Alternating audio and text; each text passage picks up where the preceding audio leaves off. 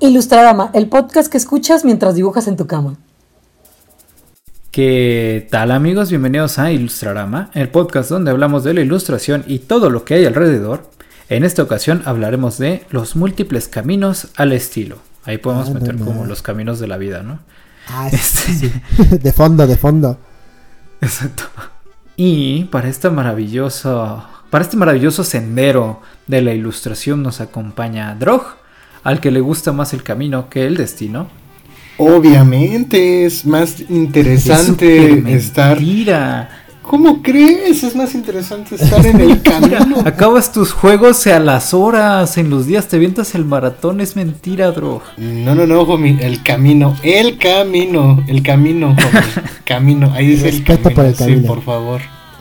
Yo coincido, yo coincido con Drog. También, aparte del final, creo que el camino es mucho, muy divertido.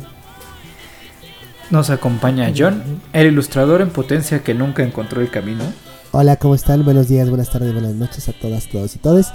Eh, así es, la verdad es una cosa un poco triste, pero pues decidí que pues uno tiene que aceptar su destino. Ahora que estamos en camino, destino, todo esto. eh, y bueno, pues me quedaré con esta vida de consumidor de ilustración que por supuesto me encanta. Así que ahí está. Lo que no saben es que John se distrajo en el camino y sigue cazando colos. No, yo, yo todavía, yo todavía, pues, voy a aprender mi vela de la ilustración. Ah, Creo que siempre se puede empezar en cualquier momento. Claro. Ah, sí, sí, Hobby dice que si sé, si sé escribir, sé ilustrar, entonces... Sí, Exactamente. estoy de acuerdo. Venga. Estoy yo, el que dice que el amarillo es un estilo o un camino. Dios. Saben que es verdad.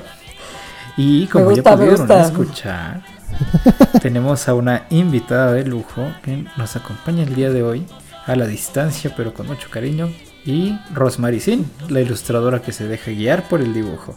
Sí, sí me, sí me dejo guiar por el dibujo, literal porque comentábamos un poco este, tras bambalinas de este su querido podcast, que siento yo que me tengo que dejar guiar por el dibujo porque les decía que yo no sé hacer otra cosa, o sea, cuando me dicen de... ¿Cómo le hiciste para ser ilustrador? Yo no tenía alternativa, yo no sé hacer otra cosa más que dibujar y no quería hacer otra cosa, entonces miren, yo no me di opciones, yo solo dije, esto tiene que funcionar. Y se logró un poco. Yo creo que se logró y se sigue logrando. Yo creo que sí. sí, sí lo logramos. Donde pusiste el ojo, pusiste la bala. Ahí. Pues es que mira, me gusta un montón comer. Entonces sí. Ah, por eso les digo. Tenía que funcionar. Me gusta dibujar y comer y mira, y si una cosa me puede ayudar a la otra, qué mejor. Exactamente. Venga, Ojalá te siga guiando la ilustración durante muchos años porque, como bien dijiste, ha resultado bastante bien. Ya hasta ahorita Y- vamos bien. sí, sí, sí. Y para quien no conozca a Rosemary Singh, es una ilustradora que se inspira en lo cotidiano, las personas y situaciones que la rodean. Las ironías de lo real parodiadas con lo imaginario, las emociones, canciones contenidas en su mente. Se ha desempeñado como ilustradora freelance, teniendo el gusto de trabajar para diversas marcas como Vans, Coca-Cola, entre otras. Y si aún no siguen a Eso. Ros, vayan ahora, los esperamos. Bueno, pueden ponerle pausa, mejor ustedes nos esperan. ya. Póngale pausa, pero Regresa. quiero ver el like. Exacto. No. No, hasta que yo vea el like ahí. Exacto, creo- Ya, ya puede. Queremos escuchar las campanas. Sí, sí. Y sus comentarios. No, no es cierto, muchachos. Si quieren seguirme, pueden seguir, pero se van a divertir un montón. Yo sé lo que les digo. Buenísimo. Y continuando con la tradicional y la ya diversa sección favorita de John, vamos con Uy, sí. el ilustrador o ilustradora de la semana. Ahora sí, Jomito. Hoy sí me puse a investigar y que venga el Hapsicordio. Ah, Que- caray, no, pues sí, hizo su Eso tarea. es un insecto. ¿Qué? Ah, Exacto.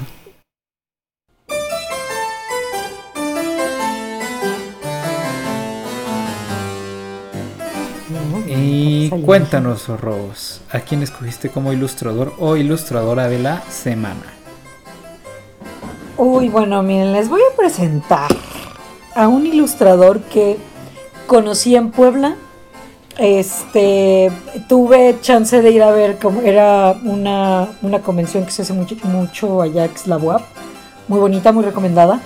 Este, entonces eh, nos tienen como los ilustradores que pues pagamos abajo por tener una mesa, pero les dan chance como a los alumnos. Entonces me fui a dar una vuelta porque pues me gusta ver el talento, el talento joven.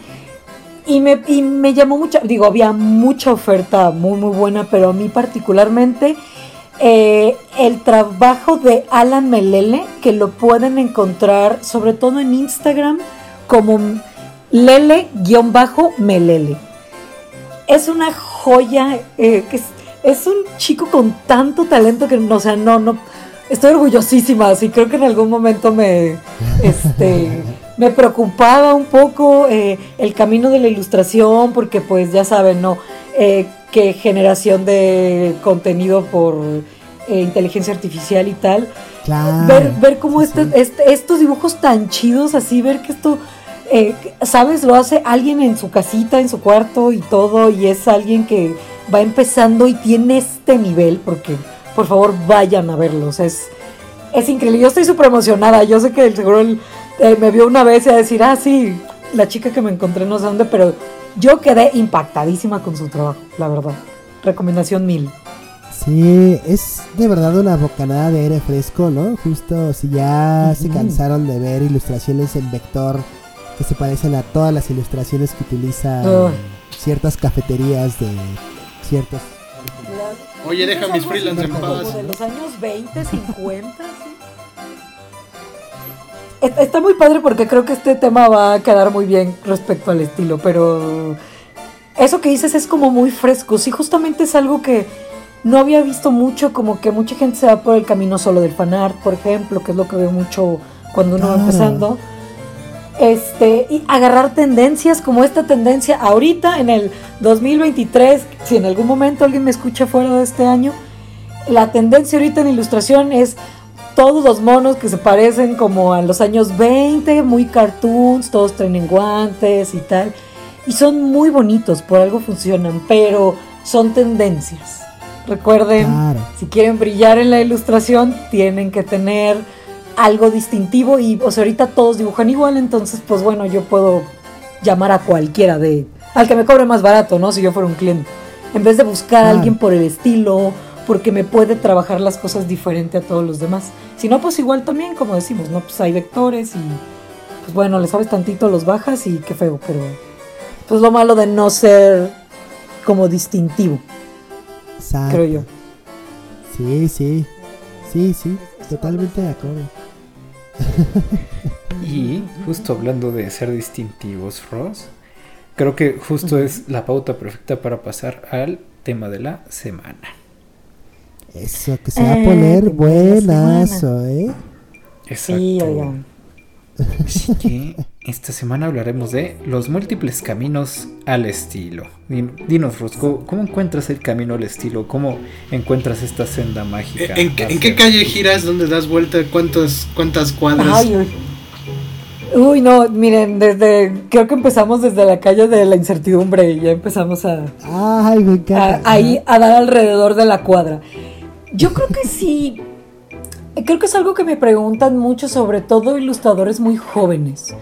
Y es algo que siempre les digo, nunca van a encontrar un estilo como tal, nunca van a estar satisfechos y creo que está bien. Chicos, eh, a veces algo que les digo yo es, oigan, qué aburrido sería ser para mí, yo desde mi perspectiva, qué aburrido sería llegar al tope de, o sea, al límite de mi talento. A lo que yo puedo dar. Yo no estoy diciendo que puedo, Claro. o sea, que, que un talento se mide como de si haces hiperrealista o si eres un increíble eh, ilustrador de vectores, sino que yo todo el talento que puedo dar, me asustaría pensar que llegué al tope. Y creo que el estilo es algo que buscamos desde que, desde que quieres dibujar y no solo ser fanart. Creo que yo que hay una diferencia. Todo el mundo empieza a dibujar, ¿no? Desde que eres niño, porque pues es un ejercicio muy natural como intentar interpretar eh, lo que estás viendo y lo que vives. Te lo ponen en la escuela, te ayudan a que entiendas algunos símbolos para tu educación. Pero aquí es donde nos dividimos ya a otros niños. Estamos los niños que seguimos dibujando cuando no hay tarea Y, y creo que aquí también comienza otra, otra división que es quien solo le gusta dibujar en el momento, no sé, lo que son las caricaturas. En, en no sé, la arroz pequeña veía muchísimo Dragon Ball. Uy, sí. amaba ver Ranma. Eh, Ranma es como mi caricatura favorita y creo que es algo que marcó mucho mi estilo, aunque yo no dibujo manga como tal. Pero eh, digamos que eh, la manera en la que, bueno, la autora, en este caso Rumiko Takahashi, este, dibuja los personajes, el humor que maneja, estos micromundos extraños que hay en todos estos, eh, en esta caricatura que no me voy a poner como ya así de, revelando mi, edad, ¿no? Este... como todas esas cosas que parecieran que no tienen que ver porque tal vez yo eh, visualmente no copié o no tomé algo directamente de, esa caricatura, sino la esencia, eh, no sé, como esto gracioso, intenté plasmarlo en mi estilo, pero no en manga, porque yo nunca quise dibujar manga. Por ejemplo, es algo que, que yo, yo como principal eh, objetivo para mí era, quiero ser reconocible, entonces yo no quiero dibujar un estilo que ya exista, que para mí el manga era un... En ese momento era como el hit, era... ¿Recuerdan que hablamos de modas? Bueno, esa era la moda en ese momento, dibujar como manga. Y creo que es algo que persiste, pero yo no quería recorrer esa cuadra, ¿no? Entonces no giré a la derecha en manga y me fui a investiguemos estilos nuevos. Y, y bueno, creo que, creo que fue a partir de ahí algo que me marcó mucho y que creo que sí marcó mucho mi estilo fueron los libros de texto. Eh, re- recuerdo mucho mi libro de integrado que ustedes, que es una lástima que no les haya tocado a estas nuevas generaciones, pero la gran mayoría del libro integrado de primer año de primaria lo recuerdo con mucho, mucho amor, era que había ilustraciones de Trino. Eh, Claro. Y entonces yo amaba ese libro porque yo nu- nunca fui muy buena para la lectura, pero ponía mucha atención a la clase porque el- las ilustraciones me gustaban un montón e intentaba dibujarlas igual o no sé si yo tenía la idea de que quería hacer eso en ese momento, pero eh, me gustó mucho como esa primer, el- esos acercamientos a la, a la ilustración que eran como mis libros, pues no me gusta leer, pero qué divertido es ver, ¿no? Las ilustraciones sí. que hay de ahí, que había un montón, pero las de Trino las recuerdo particularmente como, como no, eran tan sencillas, ¿sabes? Sus personajes son tan sencillos, no necesitan mucho, no necesita mucho gráficamente para decir tanto. Entonces eso a mí me maravilló y creo yo que tomé un poco eso y tampoco no tanto del estilo, sino como yo quería hacer eso con poco decir mucho. Entonces intenté abstraer eso que pareciera que gráficamente no tiene que ver, pero sí tiene que ver mucho con el estilo.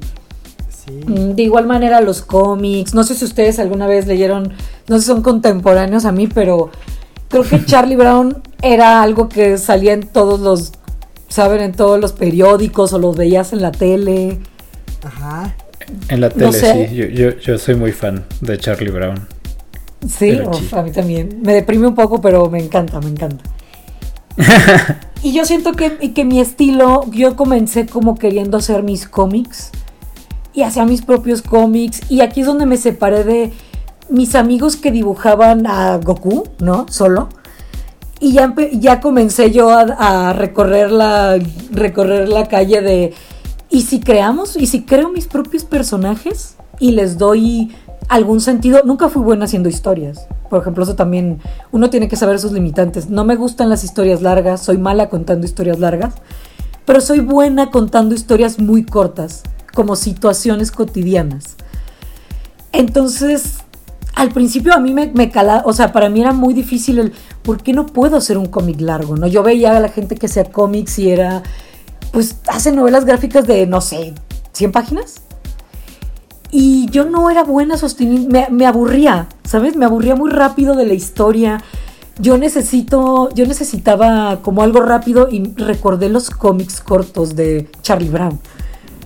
Claro. Y era, oye, pues, eh, o sea, este, este, este tipo me cuenta una historia en cuatro cuadros y no necesito saber más porque solo me está dando contexto de esta, esta información, lo que él me deja ver. Y eso también me afectó, o sea, de buena manera, afectó mucho en cómo incluso cuento historias y eso tiene que ver en cómo dibujas o qué cosas necesitas para dibujar. Entonces hay cosas que la gente cree que no es parte del estilo, pero todo te afecta alrededor, que viste, que escuchaste, qué herramientas usas. Y siento Sí, que es algo que no tienen muy claro las personas que, que- que nos dedicamos al dibujo, pues somos muy visuales, creen que todo es siempre como, ay, bueno, obvio veía a Goku y por eso como tú dices, bueno, hago monos con pelos parados. Seguramente hay algo más, pero no lo están, no lo están interiorizando. Ya me puse muy filosófica, muchachos, Sí. por favor. No, no. No, hombre, no, es que es súper interesante. Yo soy team filosófico, Esto no hay que pedo. mencionabas, ¿no? O sea, porque también me hiciste recordar cuando era Squinkle, ¿no? Este, porque yo creo que somos contemporáneos. No mientas, John, tú Este, inventaste Charlie Brown. Sí. Ojalá, Estoy inspirado en ti. ojalá, ojalá fuera así. Oye, sí, ¿eh? Ojalá hubiera sido así. Porque también tengo, soy calvito y tengo un perrito de ese, de ese estilo. Este, pero me hiciste pensar mucho en, en Trino, ¿no? Eh, en esta simplicidad que tenían, como estas historias, estos personajes, ¿no? Y como cuando éramos Sí. niños, eh, pues parecía que era algo dado la ilustración, ¿no? O sea, parecía que estaba ahí. No sabíamos cómo había Sí. llegado, pero era una cosa súper interesante ver cómo lo podías leer de una manera como tan sencilla, ¿no? Automática. Y también como reflejarte dentro de esas historias, ¿no? O sea, Oli, eh, Trino pues siempre ha sido como esta parte como mucho más cómica, ¿no? O sea, me encanta este, este cómic de los policías y los ladrones, ¿no? Y a pesar de que tenías seis años, ¿no? O sea, podías entender de qué iba y te hacía reír, ¿no? Y cómo hola. eso que ah, de alguna manera pudiera ser como una como un estilo visual, ¿no? Eh, pues está eh, complementado, ¿no? Como con esta narrativa y al final el conjunto da Mm. ese, pues a lo que yo le llamaría como ese estilo eh, general, ¿no? O sea, porque un lado- una parte es como la forma en cómo se ilustra y la otra la forma en cómo se dicen las cosas, ¿no? Y Trino creo que tenía esa, pues, esa particularidad, ¿no? Que bueno, pues podemos ver también en otros referentes que mencionabas. Pues justo se me hacía como súper interesante esta parte en la que Trino pues tenía la capacidad de poder eh, contar historias, ¿no? Y como poder eh, como ayudar a reflejarnos, ¿no? Inclusive cuando éramos niños a edades como tan tempranas, pues podíamos como entender de qué iba, ¿no? Y eso Claro. pues era algo que parecía que era algo dado, ¿no? O sea, como que la ilustración estaba dada, pero pues uno por supuesto no se imaginaba que había como detrás todo este imaginario y toda esta recolección de experiencias que al final o pues sea- se podía reflejar ahí, ¿no? Yo pensé un poco en en lo que decías que estaba dada la ilustración. Creo que nunca, creo que la palabra ilustrador es muy nueva, si, si me, creo yo, si no me dejan mentir. Eh, um, Ajá. antes era como que, creo que nadie sabía de dónde venían esos dibujos, ¿no? Como que era el compa de alguien que dibujaba. Sí, no. Ah, Era el arquitecto, el monero. Oh, Y monero, yo no lo digo mal. eh, O sea, yo me doy cuenta cuando yo empecé a dibujar por ahí los 15, 14 años que vi que había gente que dibujaba, que vivía de dibujar. Toda esa generación decían, ah, es que soy monero. Y a mí, por ejemplo, ese término no me gustaba. A mí, a mis 15 años, era como de, Claro. El monero no sé, no es que esté mal, porque probablemente tenga un peso generacional diferente, pero para mí era como de, Sí, sí. no, porque cuando yo digo que dibujo, la gente me dice eso, es como, ay, un mono. Y yo, no, no, yo hago otra cosa, o sea, yo puedo hacer más. Pero bueno, es generacional, digo yo. No, no, creo que, o sea, sí, pues, o sea, yo nunca lo he visto despectivo, pero sí entiendo por dónde, por dónde va la, la cuestión. Y aparte es, cu- es curioso el caso de Trino, ¿no? Porque Trino estrictamente no era para niños, sino No. que... Exacto. ¿Cómo llegó al ¿Cómo no? Ah, sí, justo eso le iba a decir al homie. ¿Cómo no es para niños si yo, si yo me eduqué con Trino en todo un libro completito dibujado por él? Ay, no, pero nació como caricaturista político, bro. O sea, vamos, no, no tocaba temas y es chistoso con lo que dice Ross porque justamente, pues sí, o sea, incluso hasta el día de hoy, cuando dices que te vas a dedicar a, a hacer monitos, como dice Ross, pues como que la gente te mira así como de, ay, ¿eso de qué sirve, no? Pero in- irónicamente, Trino es la muestra de que la gente adulta sí consumía y consume todavía este tipo de Claro. contenidos, ¿no? Consume mucho cómic. Sobre todo creo que esta generación consume todavía mucho más. Porque si antes había un estigma como de cómic o de ilustración, que creo que es generación pasada un poco, ¿no? Que es como de, ya estás grande. O sea, incluso a mí como por ahí de los... eh, me veían raro mis papás un poco que yo ya tenía 15, 16, 17, ¿sabes? Yo seguía siendo, crecía para ser un adulto y seguía viendo caricaturas. Y les parecía muy raro, pero bueno, a mí pues la verdad la opinión, la opinión ajena nunca me ha importado mucho, entonces cool ahí. Pero yo lo veía un poco como en la secundaria, ¿sabes qué? Hay algo que eh, quiero hacer encuesta con ustedes que dibujan y si el- la gente del- de, que nos escucha me pueden decir, ¿de verdad ustedes se sintieron discriminados en algún momento por ahí secundaria prepa por consumir cómic o dibujar o algo así? Sí. Sí.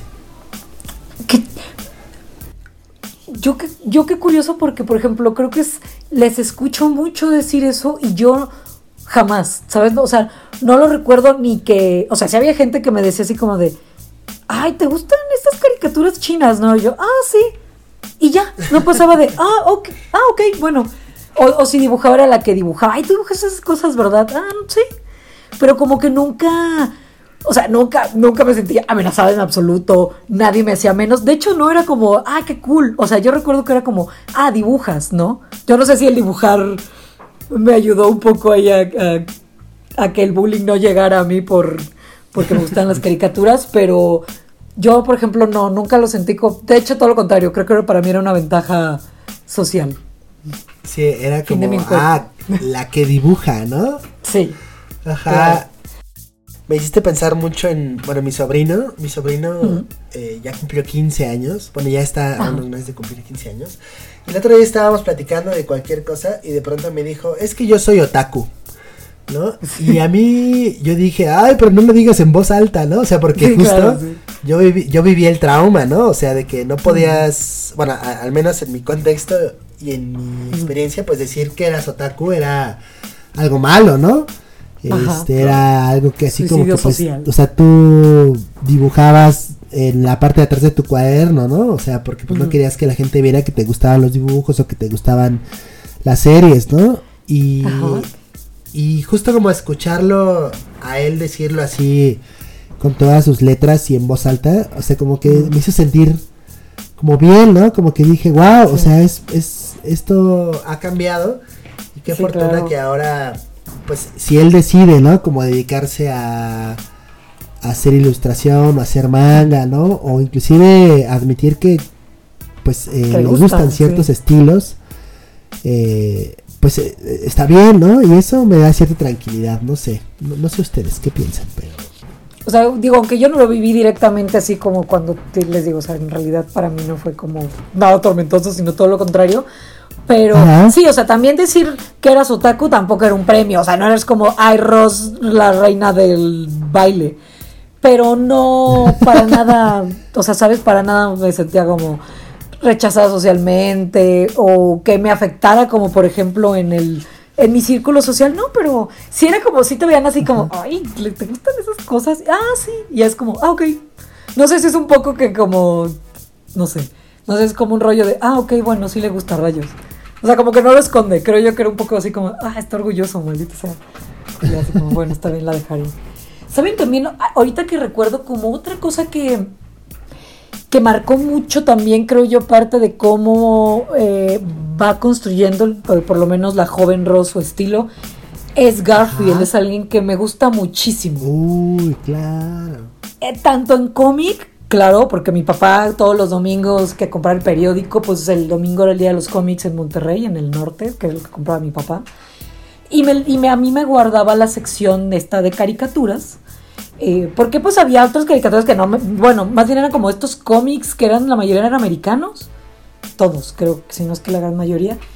Y, y había diversas Ajá. cosas. Había un, había como, bueno, ahí veía a Garfield y venía, veía también a. eh, ¿Cómo se llama? Calvin and. Ay, Calvin and ¿cómo Hobbes se- se llamaba, ¿no? And Hobbes, sí, justo, justo. Bueno, yo iba a decir, al niño con el tigre. Este, los veía y me gustaba mucho. Yo guardaba estos dibujos porque, mm, o sea, tal vez no era Goku como tal, porque yo, claro que amaba, amaba el manga en ese momento y el anime, pero como ver estos dibujos también era muy, era para mí era como muy divertido y ver como historias cortas.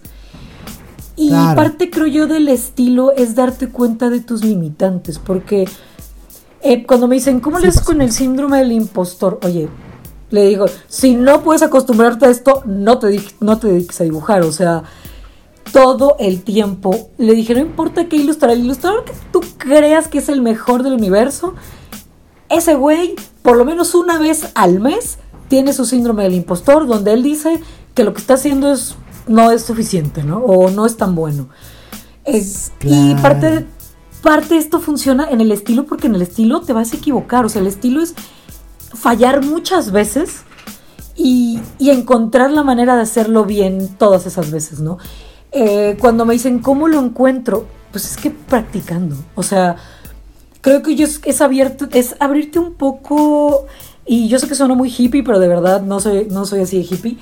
Es como abrir un poco tus ojos alrededor todo, o sea, no, no solo mides ilustraciones ajenas, o sea, es voltea a ver tu calle, eh, la ropa que usas, las personas que ves, las texturas. Yo, yo soy muy de voltear a ver como eh, texturas, ah, no sé, como, como colores, co- cosas como muy diversas, ¿no? Y, y, y- y esto enriquece un poco mi, mi ilustración. No sé si les pasa a ustedes también un poco, si eso es parte de su proceso o no.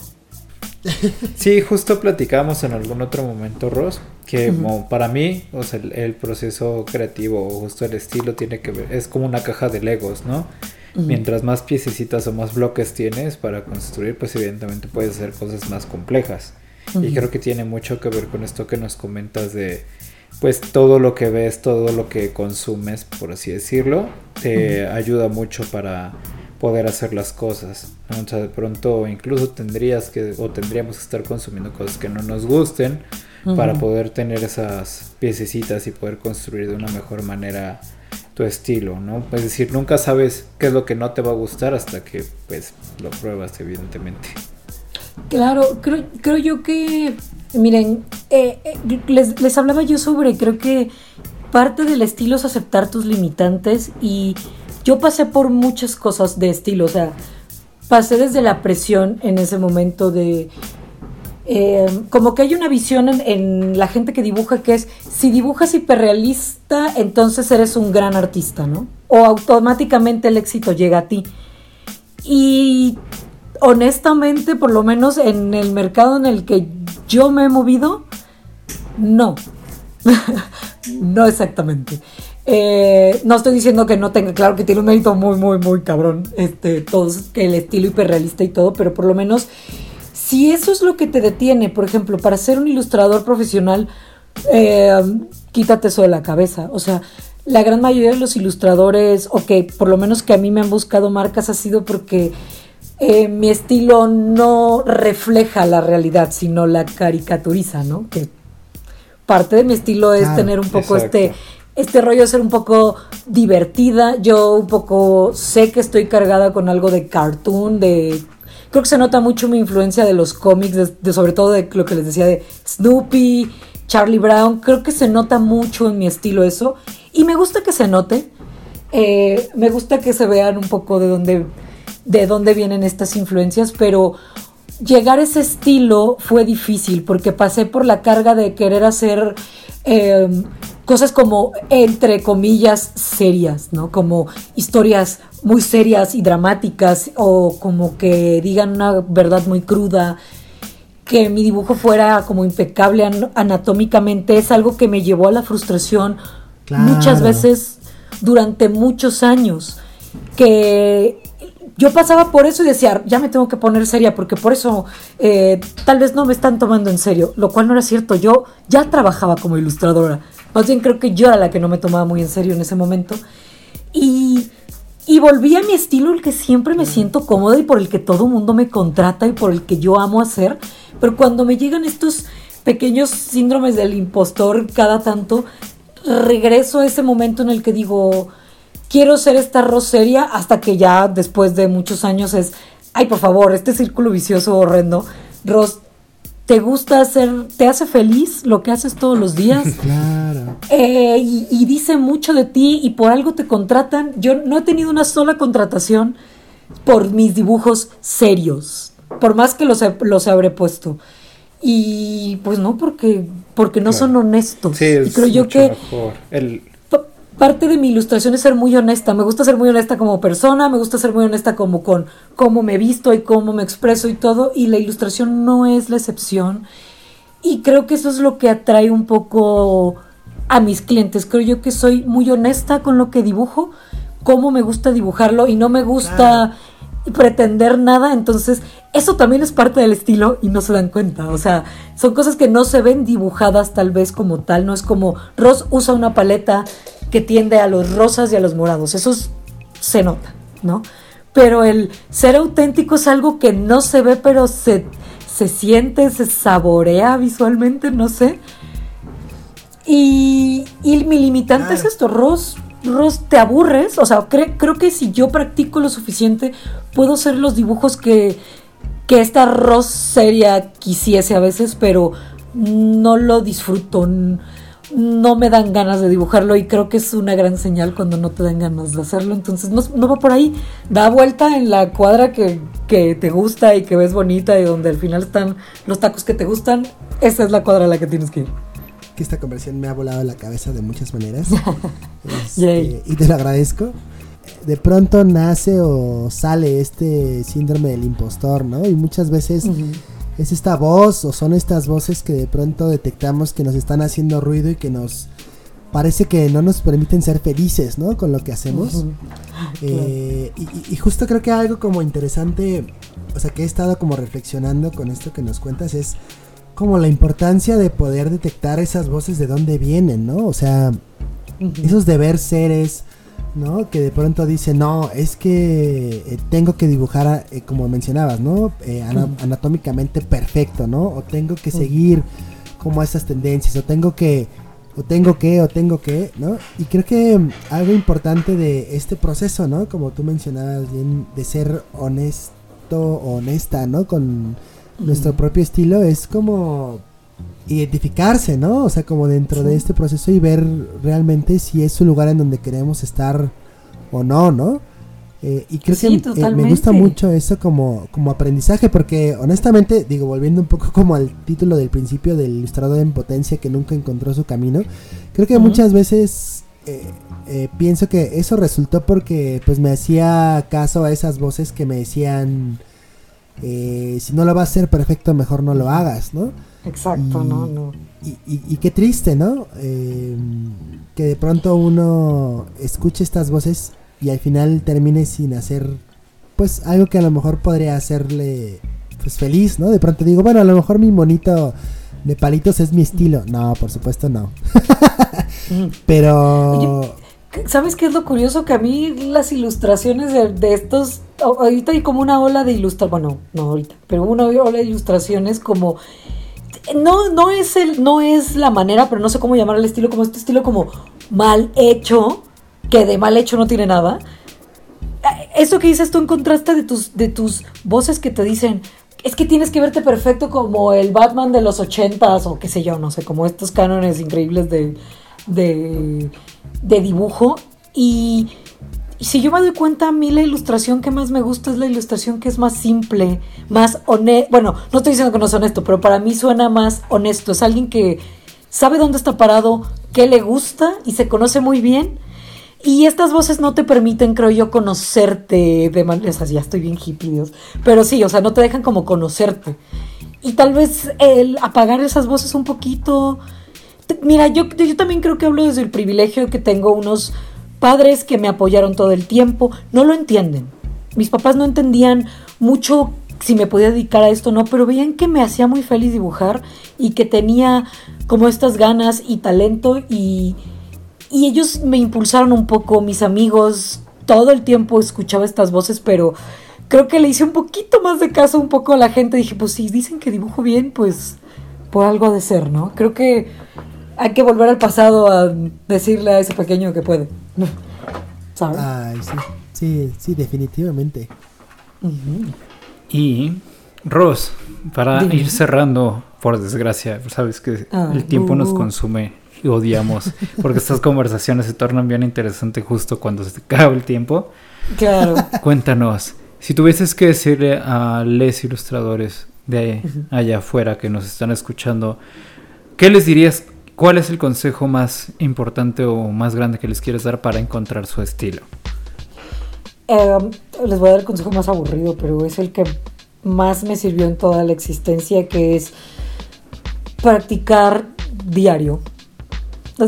Todo mundo me dice que es un consejo súper aburrido, pero la realidad es esa. Nunca vas a encontrar tu estilo si no practicas, si no dibujas diario, si no encuentras nuevas maneras de como de interpretar tu realidad a, a- a través de un lápiz de rayas. Pueden ser, ni siquiera necesitas un lápiz. Yo vi una vez a alguien que ilustraba con hilo, ¿saben? Literal, con hilo y pegamento. Eh, hay gente que no dibuja y lo hace también, ¿no? Con, con bordado. O sea, no se necesita ni lápiz. Lo que me refiero es, se necesita practicar mucho con, con hilo, con lo que quieras hacerlo, con los dedos, con tierra, no me importa. Eh, practicar es lo...